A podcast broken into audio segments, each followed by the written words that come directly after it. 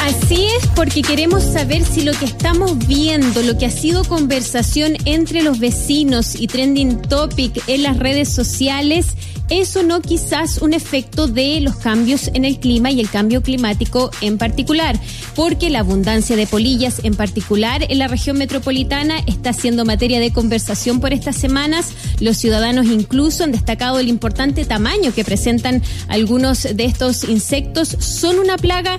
¿Qué hacemos con las polillas? Todo se lo preguntamos y lo conversamos con Tomislav Kurkovic, quien es ingeniero agrónomo, entomólogo, profesor asociado del laboratorio de Comportamiento y Ecología Química de Plagas de la Facultad de Ciencias Agronómicas de la Universidad de Chile. ¿Cómo está, profesor? Hola, Ibelis. Muy bien, gracias. ¿Y tú?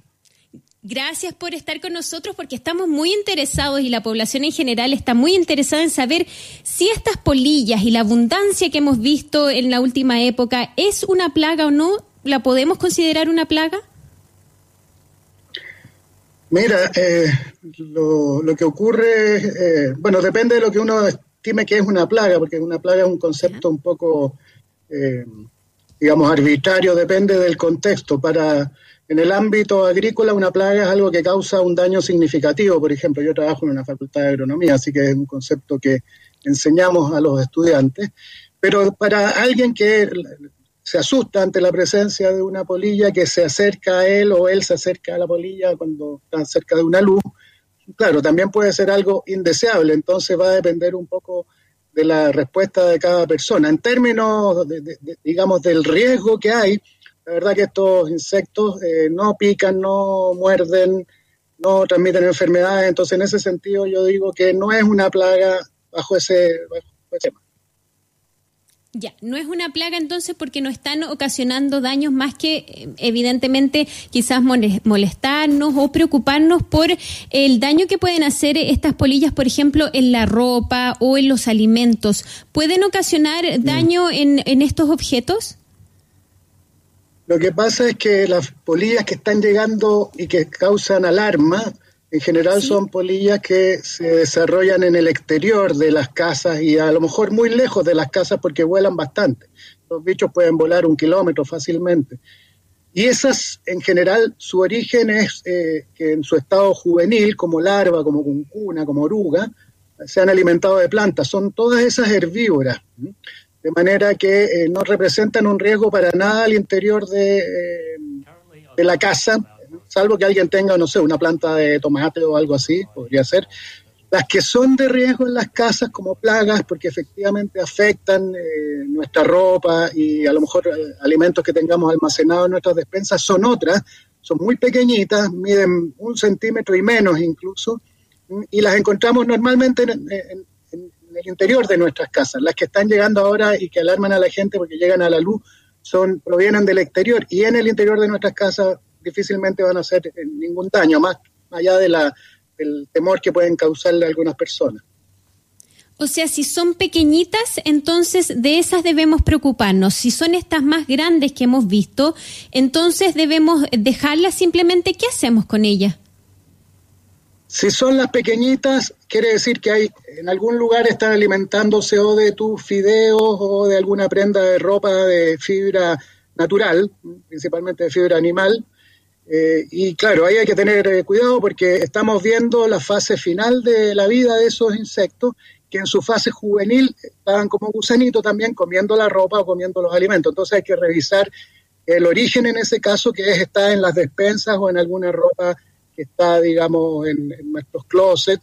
En cambio, con las otras, como digo, dentro de nuestras casas ya las personas no les van a hacer ningún daño. Y si alguien se atemoriza por su presencia, lo que tiene que hacer es bien simple, es apagar las luces si tiene las ventanas abiertas, por ejemplo, si hace calor, porque llegan a las casas exclusivamente por las luces, no llegan por, por otras señales, ellas siguen la luz en el fondo como un estímulo atractivo y si uno apaga las luces puede tener las ventanas y las puertas abiertas y si no quiere polillas en el interior y necesita estar con las luces prendidas, hay que cerrar las ventanas y las puertas. La otra opción es poner algún tipo de barrera, así tipo malla antiáfido, antipulgones, que puede servir prevenir que entren muchos animalitos o insectos a la casa también.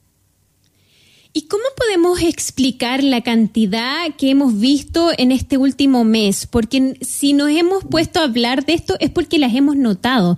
¿Qué las ha traído al interior de las casas, más allá de que, claro, les gusta la luz y son atraídas por la luz, pero ¿por qué las estamos viendo más? ¿Tiene que ver con algún aspecto del clima, más lluvia, menos lluvia, más calor?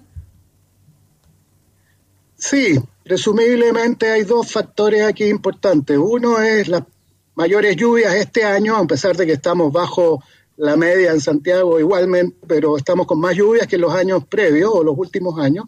Y la humedad juega un rol importante doble en relación a estos insectos. Por una parte, aumenta la supervivencia de las fases que pasaron el invierno en forma inactiva, muchas de ellas, de las que llegan a la luz, me refiero de las más grandecitas, para entenderlo bien, son esas polillas que miden unos 2 centímetros de largo y que son como bien robustas y peludas.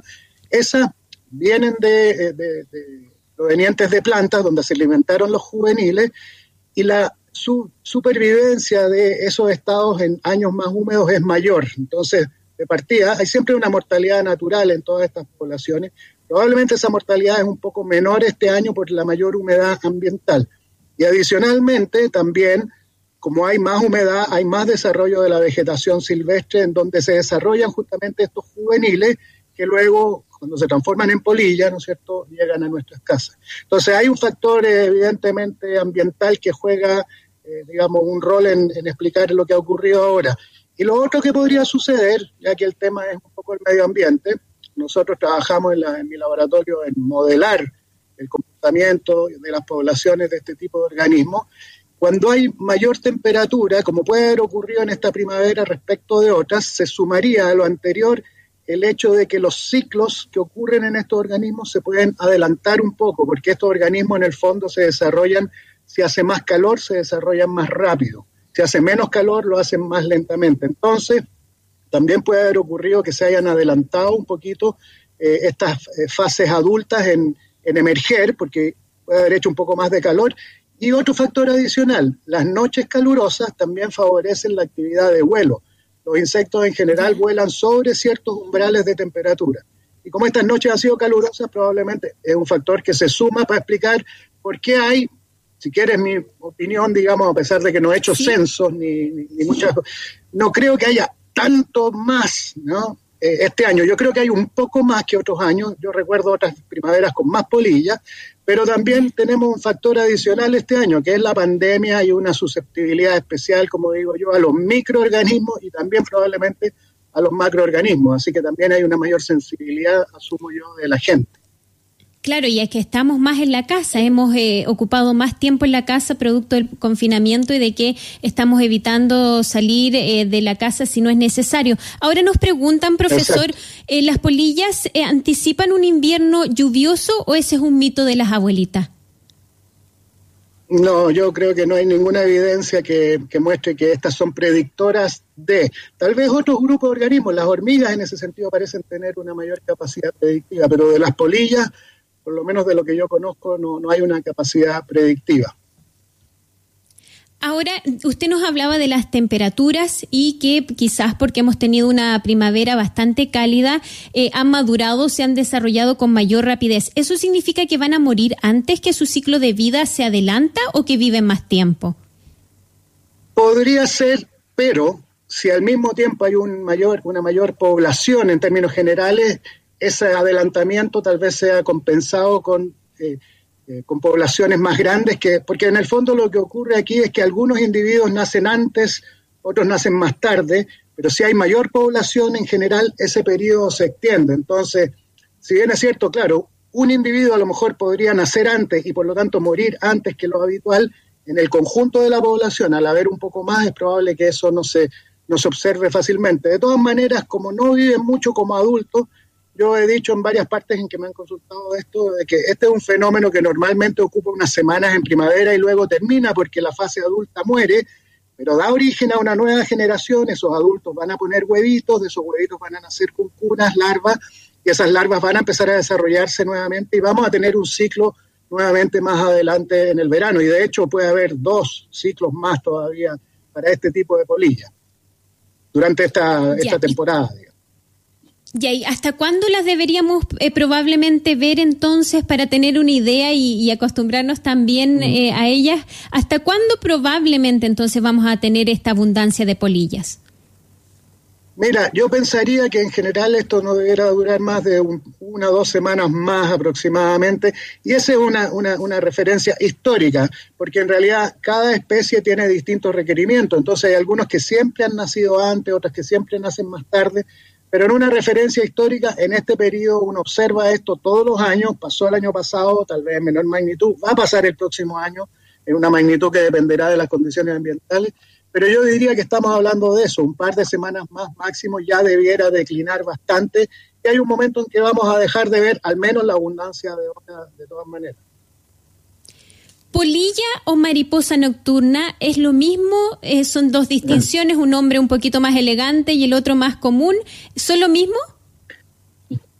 Sí, mira, buena pregunta porque eh, en el fondo yo eh, comentaba con algunas personas, la gente le tiene miedo a las polillas, pero no a las mariposas, y son básicamente lo mismo. En general, podríamos decir que las mariposas son las polillas diurnas y las polillas son las mariposas nocturnas. Eso así como una generalización. Hay excepciones, en general las polillas son menos coloridas, ¿no es cierto? Son, no son tan bonitas como las mariposas, porque en el día, claro, el color tiene un rol en la ecología de la especie, el color tiene una función en el encuentro entre organismos que son de la misma especie, que son congéneres. En la noche ese factor no es tan eh, útil como señal, ahí usan otras señales químicas esencialmente para encontrarse, pero si tú me preguntas a mí como entomólogo, para mí son esencialmente lo mismo, tienen hábitos distintos, ¿cierto? Y apariencias diferentes también. Estamos conversando con el profesor de la Facultad de Ciencias Agronómicas de la Universidad de Chile, Tomislav Kurkov Kurkovich, eh, con quien nos está eh, entregando toda la información a propósito de las polillas que las hemos visto y ha sido tema de conversación en particular en la región metropolitana. ¿Sabe usted de cuál es la situación con las polillas en el resto del país o es esto algo acotado a la zona central? Mira, la verdad que no, no he tenido mucha referencia porque en general todas las actividades de terreno y de laboratorio, a propósito de tu programa que es All You Need is Lab, me gustó el título. Eh, sí, bonito. No estamos trabajando mucho, sí, bonito. No estamos trabajando mucho porque las instituciones nos tienen restricciones. Nosotros no podemos ir, salvo con protocolos bien estrictos, a las facultades y lo mismo a terreno. Hay comunas que están. Entonces, en resumen, no ha habido mucha oportunidad en general para estar observando esto. Pero dicho eso, las especies que estamos viendo acá también ocurren un poco más al sur de Chile, fácilmente en toda la zona central, y por lo tanto no me extrañaría que este fenómeno esté repitiéndose en otros lugares. Tal vez más atenuado en zonas que son usualmente más húmedas y tal vez más evidente en zonas que son más secas, donde la mayor pluviometría este año puede haber incidido más en el fenómeno que hablábamos antes, de una mayor cantidad de individuos. Pero seguramente esto está ocurriendo en toda la zona central, a lo menos. ¿Podemos responsabilizar, profesor, directamente el cambio climático por lo que estamos viendo, en este caso con las polillas? Pero ¿cuál va a ser la situación también con el resto de los insectos? ¿Vamos a eh, tener más plagas en el futuro producto de los cambios en el clima? Claro, bueno, los, en general los insectos y los invertebrados, pero en particular los insectos funcionan y se desarrollan eh, de acuerdo a cómo se dan las condiciones ambientales, particularmente la temperatura. Como te decía antes, en el fondo los insectos se desarrollan con unidades de calor, que es una función de la temperatura ambiental, y por lo tanto si hay modificaciones en las temperaturas ambientales, uno espera que hayan modificaciones en estos ciclos que hablábamos antes. Entonces, si un insecto necesita mucho calor para, por ejemplo, eh, convertirse de una oruga en una polilla, antes a lo mejor se demoraba más en ese proceso y ocurría más tardíamente que ahora que el calor puede eh, acumularse en, un periodo más breve de tiempo.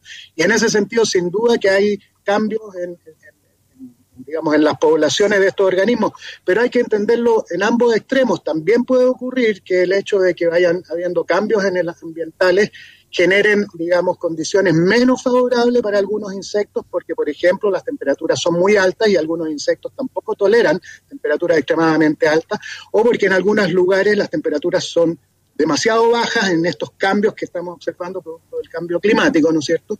Y también podría ocurrir que en el fondo en algunos lugares algunos insectos desaparezcan o tengan menos incidencia así como en otros tengan más incidencia o vayan apareciendo nuevas especies porque las condiciones han cambiado y permiten ahora el desarrollo de esas especies en esa, nuevo, en esa nueva localidad que antes tenía una condición ambiental diferente. Y por último, profesor, no puedo dejarlo ir sin preguntarle por otra especie que está causando preocupación, en particular en Santiago, estos geckos invasores que se han llamado, así les ha llamado la prensa, que ya viven en Santiago, que se ha dicho que son una amenaza potencial para el ecosistema. Son estas especies como de lagartitos, lagartijas, que no hay claridad de dónde vienen, pero hay que preocuparse qué impacto podría tener esta especie en nuestro ecosistema aquí en la región metropolitana. Bueno, y si se expande en el resto del país?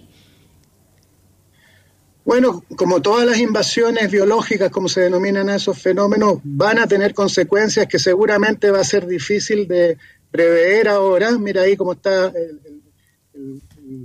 el, gecko comiéndose una, o va a comerse una, una polilla justamente. Eh, es difícil hacer predicciones porque habría que entender muy bien los sistemas biológicos y creo que todavía no estamos en esa, en esa condición, pero lo que es claro es que la mayor parte de las invasiones biológicas alteran las condiciones de las comunidades porque se incorpora en el fondo un organismo más. Ese gecko que está comiendo polillas, por ejemplo, por una parte, puede a lo mejor consumir una especie más que otra y eso puede generar desequilibrio. Estas polillas también tienen roles en la naturaleza, ¿no es cierto? Al consumir plantas, a lo mejor también generan un equilibrio ahí con las poblaciones de los vegetales y también pueden ser competidores de otras especies, ¿no es cierto?, nativas, por ejemplo, propias de nuestra zona, que se alimentaban de lo mismo y ahora ven una disminución en, sus opciones de alimentarse porque estos geckos, por ejemplo, puedan, eh, puedan desarrollarse y ser muy abundantes. Eso ocurre a veces con especies invasoras que llegan a un lugar sin, en el fondo, la comunidad que normalmente regula sus poblaciones en su origen. Entonces, llegan sin sus enemigos y por lo tanto puede haber explosiones de población, eso pasa mucho con los insectos también. Llega una especie nueva a un lugar, están las condiciones apropiadas ambientales y de alimento en el fondo, no están sus enemigos naturales y las poblaciones explotan y claro, mientras ese, esos equilibrios no se regulen pueden generar impactos bien importantes, sobre todo en lo que se denomina la fauna y la flora nativa. Así que yo esperaría que si las poblaciones... Profesor, ¿qué hacemos? Bueno, entiendo que el SAC ahí tiene una política al respecto porque igual son animalitos, ¿no es cierto?, que cuesta pensar en llegar y destruir, aunque las polillas también son animalitos en el fondo, eh, son seres vivos. Eh, yo creo que habría que tratar de eh, acudir a los expertos en, reptiles y en anfibios para ver si es posible que ellos mismos los utilicen, tal vez para llevarlos a sus labs y eventualmente empezar a estudiarlos desde ya, porque probablemente van a ser, van a tener un impacto acá local. De todas maneras, le queremos agradecer a Tom, eh, Tomislav Kurkovic. Me ha costado su, su nombre, profesor, pero ahí estoy, ahí estoy. Para el próximo eh, contacto con usted, ya vamos a estar claros con su nombre. Quien es ingeniero agrónomo, es además entomólogo, es profesor asociado del Departamento de Sanidad Vegetal de la Facultad de Ciencias Agronómicas de la Universidad de Chile. Queremos agradecernos por habernos contado todo sobre las polillas y también sobre los geckos, que son otra especie que ha llegado a nuestro país y quizás para quedarse, ¿no?